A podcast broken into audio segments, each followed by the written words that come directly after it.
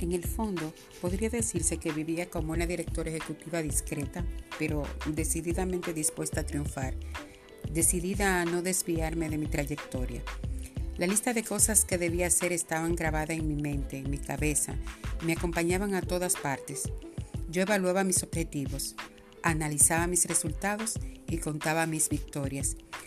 Si había un desafío que acometer, lo acometía. Cada prueba de fuego que superaba me conducía a otra. Así es la vida de una chica que no puede dejar de preguntarse, ¿soy lo bastante buena? Y todavía está intentando enterarse de la respuesta.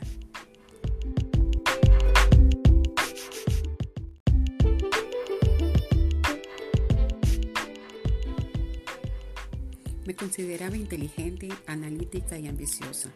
Me había criado entre animados debates de sobremesa con mis padres. Podía debatir y llevar los argumentos a su esencia teórica y me jactaba de no dar nunca mi brazo a torcer en una disputa.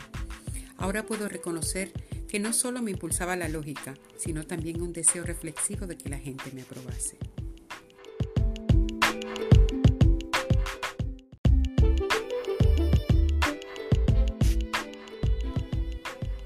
La gente me miraba como si ya hubiera dejado mi huella en el mundo. Quizá sea ese el problema fundamental de concederle demasiada importancia a lo que opinan los demás.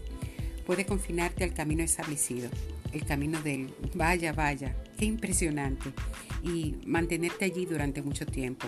A lo mejor te impide dar bandazos o planteártelo siquiera, porque lo que se perdería en términos de la estima ajena puede parecer un precio demasiado alto.